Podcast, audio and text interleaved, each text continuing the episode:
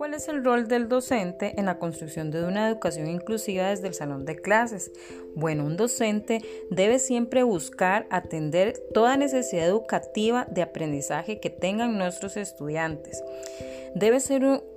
docente que tome ese rol de potenciar, de fomentar la participación activa de todos los involucrados en el proceso de aprendizaje, los padres, la comunidad educativa, todo quien se interese porque ese estudiante sea capaz de salir adelante.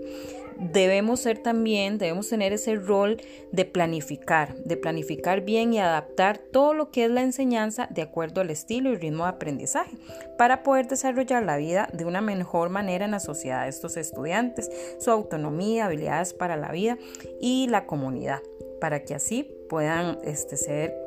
seres integrales.